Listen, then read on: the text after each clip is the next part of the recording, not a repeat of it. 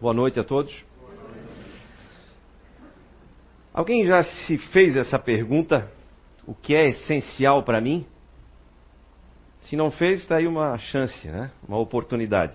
Façam essa pergunta. O que é essencial para mim? Essencial é o que não pode ser retirado de jeito nenhum. Faz parte da minha vida, faz parte de mim. Eu preciso disso para viver. Então, o que é essencial para você? Alguém quer arriscar? Uma palavra. Ninguém? Deus? Família. Eu vou escrevendo aqui. Deus. Opa.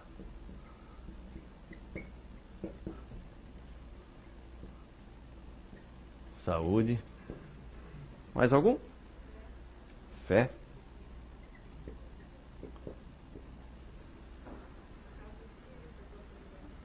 Como? Não.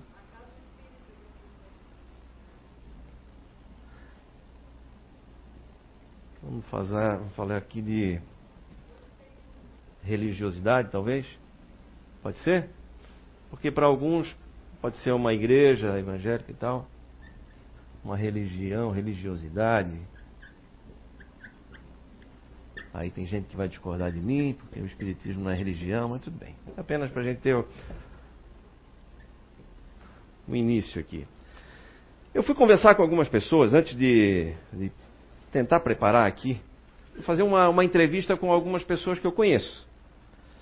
E é interessante, as respostas né, veio desde sucesso profissional, dinheiro, saúde, sentido na vida, paz, consciência. Veio as respostas das mais diversas. E aí eu comecei a fazer um outro exercício. Ok, para quem respondia, por exemplo, saúde, geralmente uh, quem respondia saúde é essencial, é, no caso aqui da entrevista que eu fiz, é quem já havia ou estava passando por algum problema de saúde, alguma crise de saúde. Né? Ou estava saindo, ou entrando, ou estava no meio né? desse, desse problema. E aí eu perguntei, mas e antes disso? Antes de ter tido um problema de saúde? E aí um amigo meu, não, tu me conhece, né, Júnior?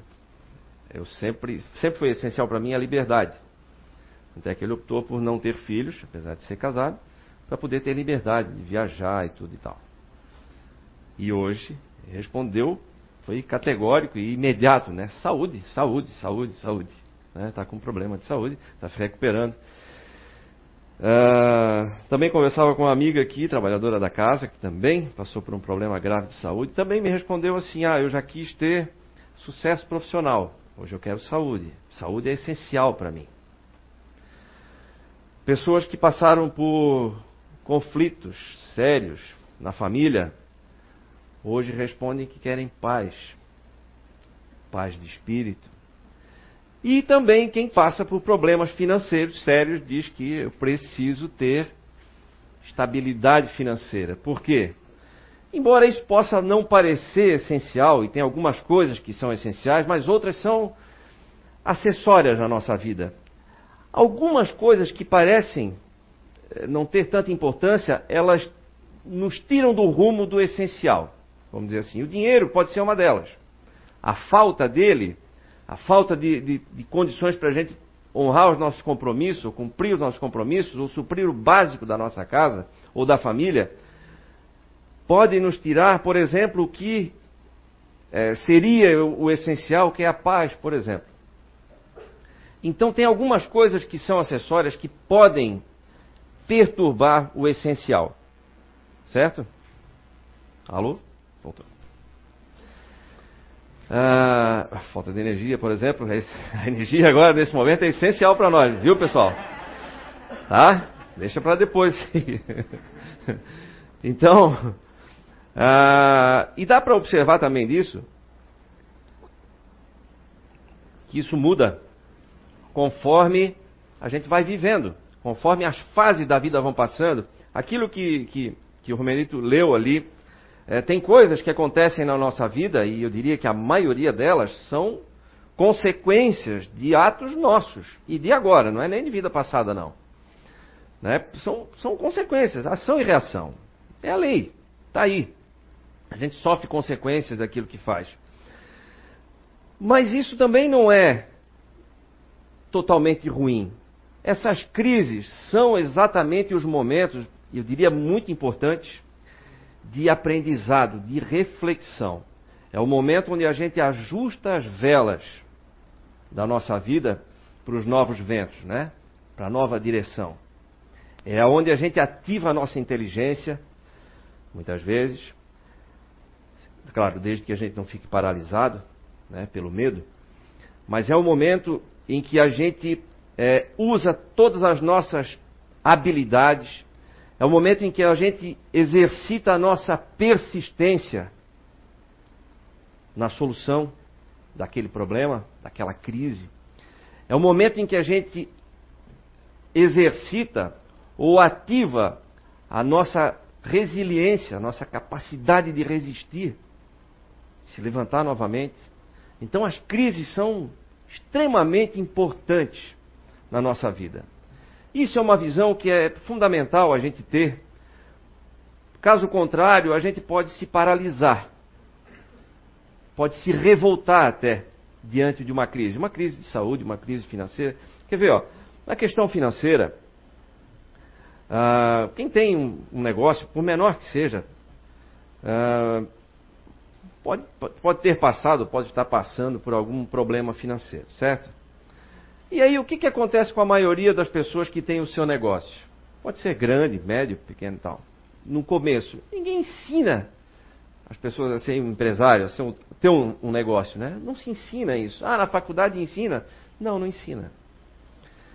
E qual é a primeira coisa que alguém que tem um negócio, quando bota o pé lá dentro da, da empresa, do escritório, da pastelaria, do ateliê de costura, o que, de manhã cedo, o que, que ele tem que saber? No primeiro dia do mês, o que, que ele tem que saber? Qual é a primeira coisa que ele tem que saber? Quanto eu preciso faturar para cobrir todas as minhas despesas, pagar imposto, aluguel, funcionário, né? recolher os impostos dos funcionários, enfim, contador, enfim, tudo. O que que eu preciso faturar para cobrir isso tudo?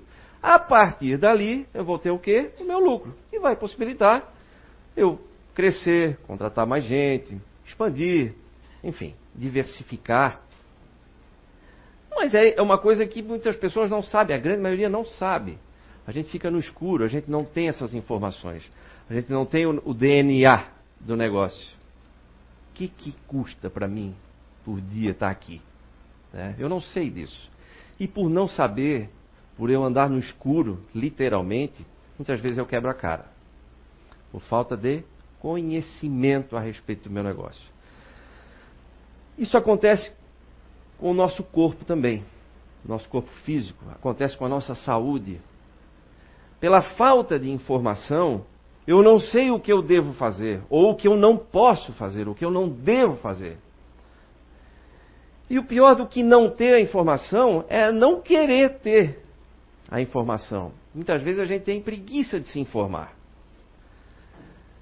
Mas sabe uma boa maneira de essa preguiça ir embora? É quando a gente fica doente. Né? Quando dá um problema sério de saúde, a gente não quer saber tudo a respeito daquele problema falo por mim, mas eu sei que muita gente já passou por isso e foi entender como é que funciona, né? Eu tive isso quando eu fui presenteado com uma hepatite C. E aí eu tinha que entender como é que funciona, como é que é, quais são os riscos, o que, que pode acontecer. Ah, eu vou ter câncer de fígado, eu vou ter cirrose, quanto tempo de vida eu tenho? Queria saber. e fui me informar. E aí acabei mudando uma série de coisas na minha vida que viraram hábito. Alguns estudiosos dizem que para alguma coisa virar hábito na nossa vida, a gente tem que repetir isso por pelo menos 20 dias ou 21 dias, alguns são mais precisos. Como eu sou meio lento, eu levei uns 10 anos, mas virou hábito. Tá? Então, assim, a persistência é importante, gente. Eu falo isso porque agora eu curei, consegui curar, e as coisas que eu transformei nos meus hábitos viraram, na, no, meu cotidiano, viraram hábitos e bons hábitos. Né? Então eu acabei ganhando saúde com esse presente que aparentemente era uma doença. E não foi. Ele deu, me deu um upgrade. Então o que eu, que eu digo é o seguinte: as crises elas precisam ser vistas por nós por grandes oportunidades. Isso parece meio clichê, né? Todo mundo fala isso, ah, crise é oportunidade, vamos, vamos aproveitar e tal. Mas é verdade, gente. Não precisamos, precisamos nem falar de crise econômica do país, ou do mundo, ou crise política. Vamos falar das nossas crises pessoais. Quando a gente está em conflito na família, por exemplo, a gente não quer paz. Paz é essencial naquele momento. E o que, que eu faço para resolver isso? Aí é que está o detalhe. Outro dia eu estava vendo, eu estava assistindo ali um, um, um, programa com um guru indiano. Eu gosto desses indianos que eles são muito conscientes, assim, muito tranquilos e tal, mas sempre tem coisa boa. Ah, e aí alguém na plateia perguntou assim para ele: Olha, o que é mais importante para que a gente tenha sucesso na nossa vida? É, o destino, Deus, esforço ou sorte? Aí ele respondeu assim: Olha, provavelmente as quatro coisas. Mas proporcionalmente falando, você precisa destinar sua energia para aquilo que você tem controle. Você tem controle sobre a sorte? Não. Elimina. Destino, como sendo uma fatalidade, não tem controle, então elimina. Deus, tem controle sobre isso? Não. Elimina. Esforço. Ah, esforço sim. E é a única coisa que nós temos controle. O nosso esforço. Se fala muito aqui de esforço. E aí achei interessante que ele chama atenção para isso. É exatamente o ponto onde nós temos controle. Eu posso me esforçar, de todo o resto eu não tenho controle. Isso, se for para acontecer, vai acontecer. Ou acontece ou não acontece, não importa. Mas o esforço, sim. E na medida em que eu me esforço, olha que interessante, né? Na medida em que eu me esforço, eu acabo sendo recompensado também por Deus. Porque Deus nos ajuda através de alguns espíritos amigos, através de pessoas, certo? Essa, essa ajuda chega até nós. Mas é conforme o nosso merecimento. E a gente merece cada vez mais conforme a gente vai se esforçando mais. Exemplo. Quando alguém pede dinheiro para vocês na rua, vocês têm vontade de dar o dinheiro? porque estão percebendo esforço ou porque querem se livrar daquele problema ali na hora? Ou porque ficam com pena? Simplesmente vem pedir. Dá um dinheirinho aí. Passa uma carinha triste. Né? Depois, quando vira a esquina, já sacudiu a poeira, botou o dinheirinho no bolso. Cerrou o expediente, já via isso acontecendo. É... E do contrário, se alguém bater na nossa casa olha, moço, eu preciso de dinheiro, preciso comer, tem alguma coisa que eu posso fazer? Eu posso limpar jardim, posso lavar calçada, tá? Mesmo que a gente não precise, não dá muito mais vontade, não dá muito mais ânimo para a gente ajudar. Por quê? Porque a gente está percebendo esforço. Então a espiritualidade também age assim conosco. Não é diferente. Se eu me esforço, eu estou fazendo por merecer. E eu recebo essa ajuda infalivelmente, posso garantir para vocês. Há poucos dias eu estava tendo alguns atritos com um colega de trabalho. E atrito não é comigo. Conflito é um negócio que ah, me deixa assim, me tira energia. Fico mal com aquilo. Mas aí, eu me lembrei, eu estava lá em, em São João nesse dia, a gente teve um atrito e tal. E antes de sair de casa, eu pensei: esse dia vai ser um dia especial. Fiz a minha oração e tal e saí. Mas de cara o dia já começou com esse atrito. E foi terrível, tanto para mim quanto para ele. Tal. Nossa, foi bem, bem complicadinho ali naquele momento. Aí me lembrei que lá em São João tem uma casa espírita chamada Cean. E coincidentemente eu tinha a chave dessa casa e fui lá. Fui lá fazer uma oração. Entrei lá no Cean e disse, pessoal, olha só, preciso de ajuda. assim tava, tava. Eu não queria era estragar o restante do dia. Bom, se esse dia vai ser especial, eu tenho que interromper esse negócio agora, né? E era de manhã. Digo, olha, gente, eu preciso de ajuda. Me ajudem a não deixar estragar o restante desse dia que eu sei que vai ser especial com o meu temperamento. Me ajuda aí. E fui, me acalmei, fiz oração e tal. Bom, eu saí de lá muito melhor, logicamente, e realmente o dia terminou de um jeito muito especial. O que eu quero dizer com isso é que isso é uma maneira de se esforçar, é perceber que a gente precisa interromper certas coisas. Está tá dando errado, saiu do trilho, para. Interrompe aquilo naquele momento, imediatamente, o quanto antes. Não dá para ficar com teimosia nessa, nessa hora, porque a teimosia custa caro. Ela pode custar caro para gente num relacionamento, seja familiar, com amigo, com colega de trabalho. Ela pode custar caro profissionalmente. Ela pode custar caro com a saúde. Quando alguém, por exemplo, diz assim: Olha, vai ouvir uma segunda opinião. Não! Esse doutor aqui é que, eu, que sabe tudo. E pronto. E aí já leva por birra, por teimosia e acaba perdendo uma chance, por exemplo, de consertar um problema de saúde que poderia ser simples, mas que vai postergando e acaba se tornando, se tornando um problemão. Então, o esforço talvez seja o grande detalhe disso tudo. O que é essencial na minha vida? Eu preciso me esforçar para que isso seja realmente realizado na minha vida, para que eu, eu consiga manter minha vida em ordem, para que Deus faça parte da minha vida, eu preciso demonstrar esforço, Ele vai fazer parte. Agora, se eu for revoltado, por exemplo, como é que, como é que eu vou receber ajuda? Como é que alguém cheio de revolta, cheio de raiva, cheio de rancor, com ressentimento, vai receber de ajuda alguém? Começa a dar patada em todo mundo porque está revoltado? Todo mundo sai correndo e ainda depois é capaz de dizer o seguinte: eh, também, agora na hora difícil todo mundo me abandona. Né? Quantas vezes a gente ouve isso? Mas é a pessoa que espanta todo mundo, a gente sai enxotando todo mundo, né? Sai chutando todo mundo aí, pelo que a gente fala, pela nossa atitude. Como é que pode receber ajuda? Vai lá pedir. Pode fazer oração de joelho, pedindo a Deus ajuda. Levanta dali sai dando patada em todo mundo, vai ser ajudado como? A oração é apenas um detalhe.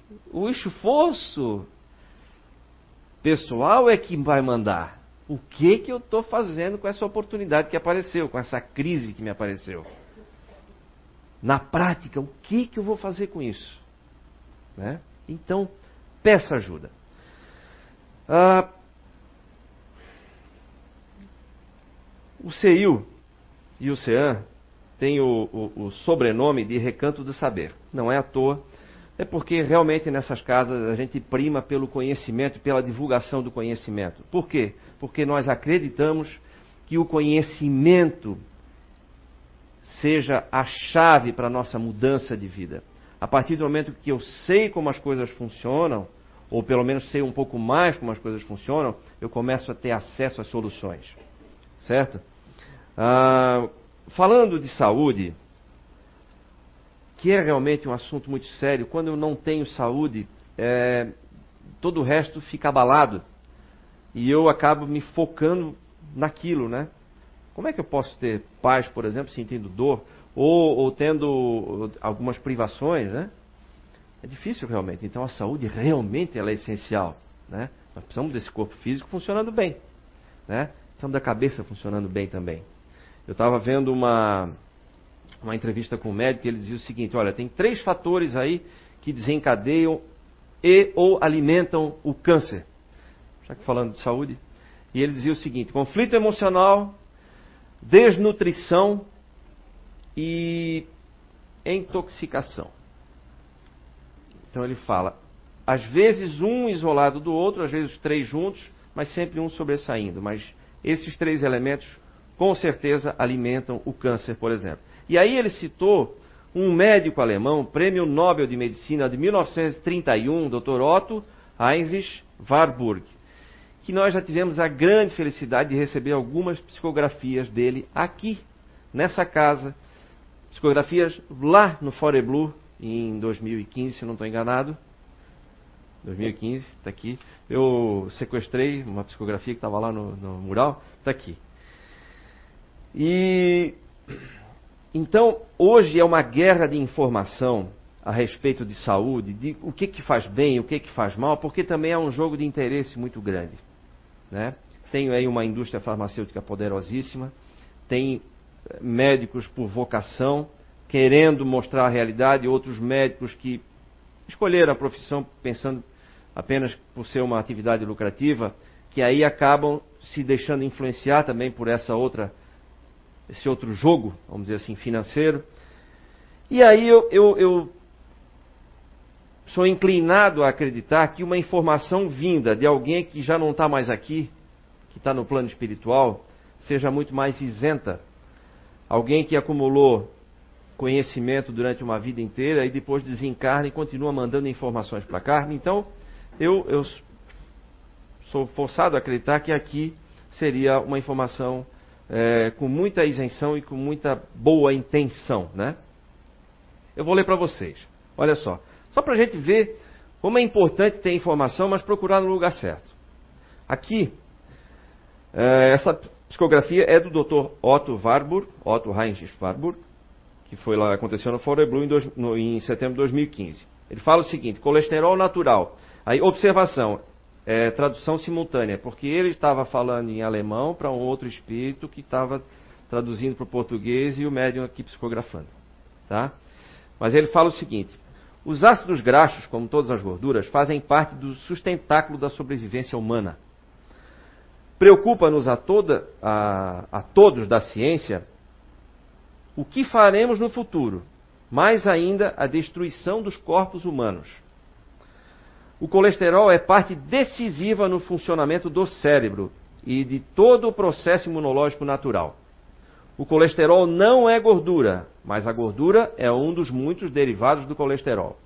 Tem médico que fala isso na internet e depois é atacado. Tá? Uh, a Terra passa por uma idade média, aqui está entre aspas, uma fase negra, com ignorância e falta de conhecimento. Nestes dias atuais, passa-se por uma fase pior e negra, com o pseudo-conhecimento, onde os interesses estão à frente da saúde, da pesquisa séria. O colesterol é agente natural benéfico ao coração. E numa pesquisa pseudo-interesseira, se faz o colesterol de inimigo do coração. E não é verdade. O colesterol beneficia. E ao chegar a qualquer tecido endotélio inflamado, lutará, mas conjuntamente com o cálcio, são, são acusados de vilões. E as drogas alimentarão outros males, mas não curam o endotélio vascular. E aí ele, ele prossegue aqui, ele fala o seguinte: uh, até uma pesquisa séria do projeto uh, Framingham Heart Study, na pequena cidade americana de Framingham, não divulgaram o mais importante. Que todos que participaram, e uma grande maioria que participaram desse estudo, tiveram óbito com baixíssimos índices de colesterol. Não se fala isso. Pesquisa iniciada em 1948 demonstra que os laboratórios é quem decidem os males e a farmacologia envenena os corpos humanos. O câncer não deveria mais existir. A acidez deriva de uma alimentação deficitária e processada. Os refluxos da intolerância dos novos corpos, as misturas alimentares camufladas de ácidos, as bebidas com níveis baixíssimos de pH, olha só. Esses sim são os verdadeiros vilões, mas não o colesterol natural, fabricado naturalmente pelo fígado. E a, e a, propaganda criou enormes paradigmas, entre aspas novamente, que fechou um sistema onde os ouvidos creem e os olhos desejam os enganos e os venenos propostos e fabricados. Abram os olhos, Cuidado do corpo sagrado dado a todos. Cuidando do corpo sagrado dado a todos. Desculpa. O colesterol é quem faz os hormônios terem as forças devidas para os processos de mutação da puberdade para a fase adulta, fabricando esteroides, testosterona e outros tantos femininos e até de maternidade. Então, o que faz com que o fígado produza mais gordura é o excesso de tudo: carboidratos, venenos líquidos em, em formatos atraentes que matam os corpos a cada dia. Enfim, prossegue aqui mais um pedacinho. Ah, dá para perceber quanta informação errada ou distorcida ou tendenciosa que tem aí? E aí, eu chamo a atenção aqui para três pontos que talvez sejam. Eles nos impedem de resolver ou, ou, ou nos atrasam o caminho de chegar ao que muitas vezes é essencial na nossa vida. Que são, primeira coisa, deixar para depois, empurrar com a barriga, procrastinar. Vai deixando, vai deixando. Tudo que a gente vai deixando, isso vai aumentando de tamanho. Se é um problema, a tendência é aumentar de tamanho. Porque dificilmente um problema vai se resolver por si só. Claro que tem muitas coisas que precisam de um tempo, mas não dá para a gente ficar empurrando com a barriga, achando que vai vir um milagre, sem que eu nem tenha pedido ou feito por merecer. Né? Então, isso é um ponto importante. Segundo ponto, falta de vontade de aprender. Muitas vezes a gente não tem vontade. E a vontade vem quando dá crise. Aí sim, está vendo por que, que as crises são importantes na nossa vida? Às vezes a gente age que nem aquele sujeito que chega numa, numa livraria e pede, escuta, tem um livro de automotivação aí? Tem sim, está vendo essa prateleira grande? Lá no final, ah, mas não tem um aqui mais perto? é o cúmulo da falta de vontade. Mas a gente age assim muitas vezes. Então a gente precisa aproveitar. Quando está doendo, quando a gente tem alguma crise na nossa vida, aproveita e lembra que esse é o estímulo. Ah, esse, esse é, o, é o empurrãozinho. Vai, vai, aproveita que está doendo, vai resolver. Vai resolver isso aí. Vai aprender como é que se resolve isso aí. Isso é esforço. E outro detalhe importante: não buscar atalhos. Nós temos uma fortíssima tendência em buscar atalhos para resolver problema financeiro, para resolver problema de saúde, as pílulas mágicas. Eu quero resolver problema de pressão sem combater a causa. Um exemplo, gente, eu não estou dizendo que os remédios são inúteis, não é isso. Eu estou me referindo ao uso indiscriminado. Eu estou me referindo aos atalhos, sem o esforço. E sem querer conhecer um pouquinho mais.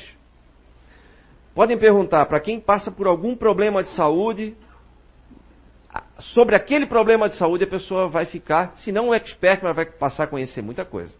Por quê? Porque é na crise que a gente procura as soluções. Né? Então não vamos encarar crises com os olhos de quem é uma vítima. Não.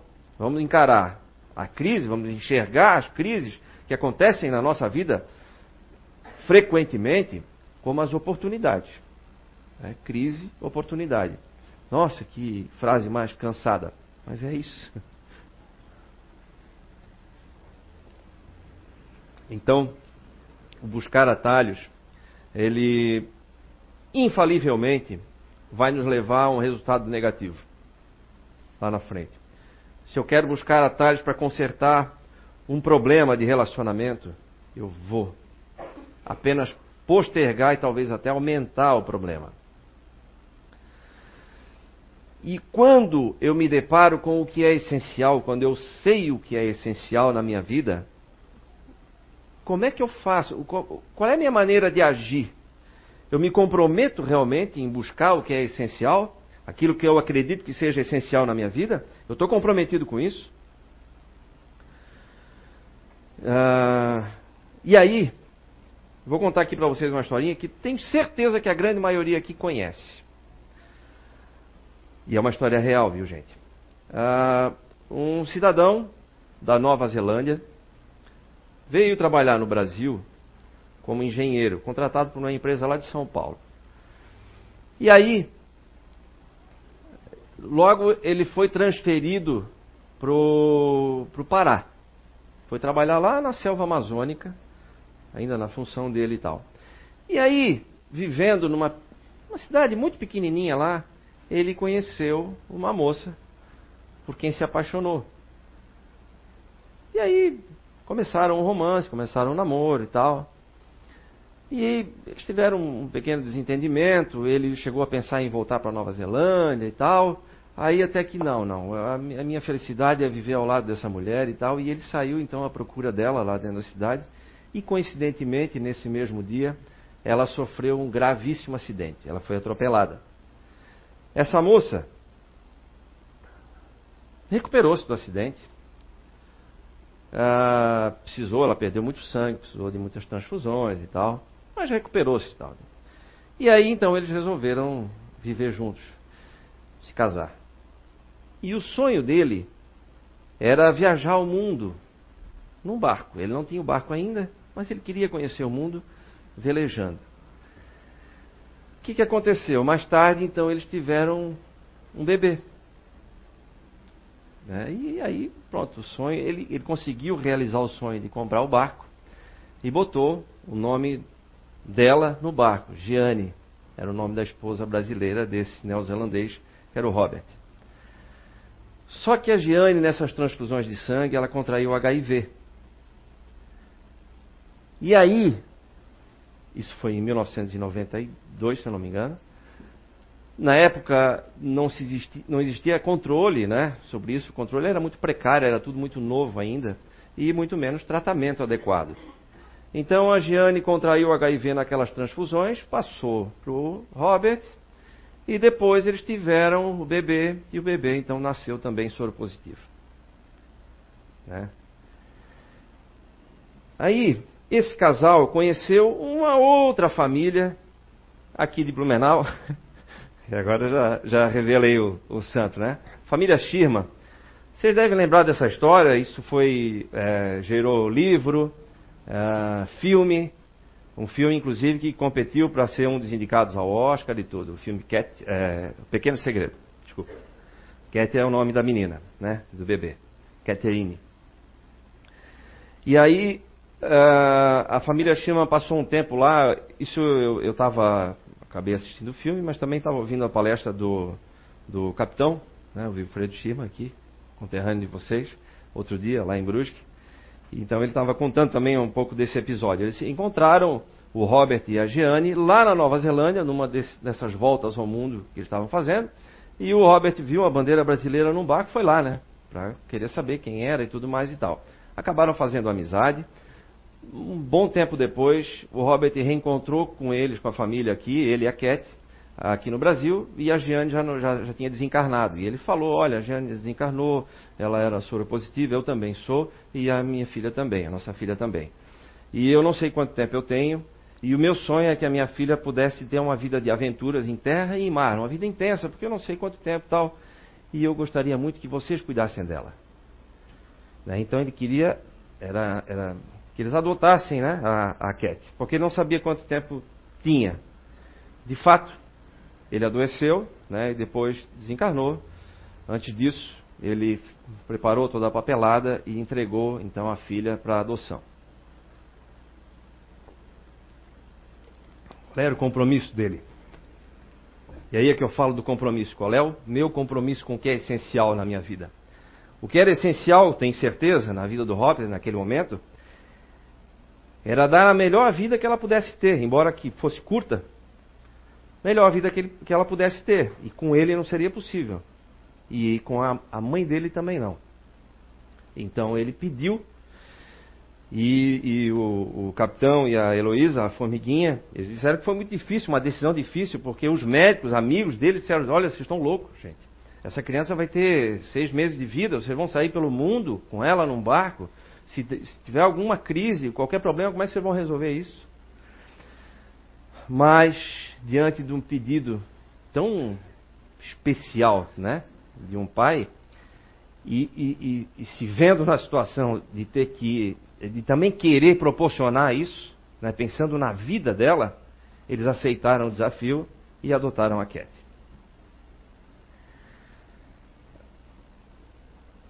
o que eu quero que vocês extraiam daí dessa história não é a questão triste, né? não é a questão é, da perda ou não, é a questão do ganho mesmo. Né? O que, que ganharam ali? Ganharam eles que desencarnaram, mas que prepararam o caminho para que ela, mesmo tendo um pouco mais, uma vida relativamente curta, tivesse a chance de conhecer muita coisa. E o que essa menina conheceu, talvez nós, em algumas encarnações, a gente não tenha oportunidade. Em pouco tempo, ela desencarnou com 13 anos de idade. Então eles conseguiram atingir o objetivo, o Robert especialmente, né? E com esse apoio fantástico, incondicional, esse exemplo de amor da família Sherman. E eles, por sua vez, também numa, numa atitude de, de desprendimento e de amor que se vê raramente. E aqui, né? Aqui, aqui do nosso lado, né? acho acho que o, o capitão, o Wilfredo, acho que era aqui do, do Garcia, se eu não me engano, não era? Ele falou na palestra, agora eu não lembro muito bem. Tá? Mas então, que fique aqui o exemplo de compromisso com o que é essencial na nossa vida. Tá? Então, lembre desse, desse caso que aconteceu como um exemplo de compromisso.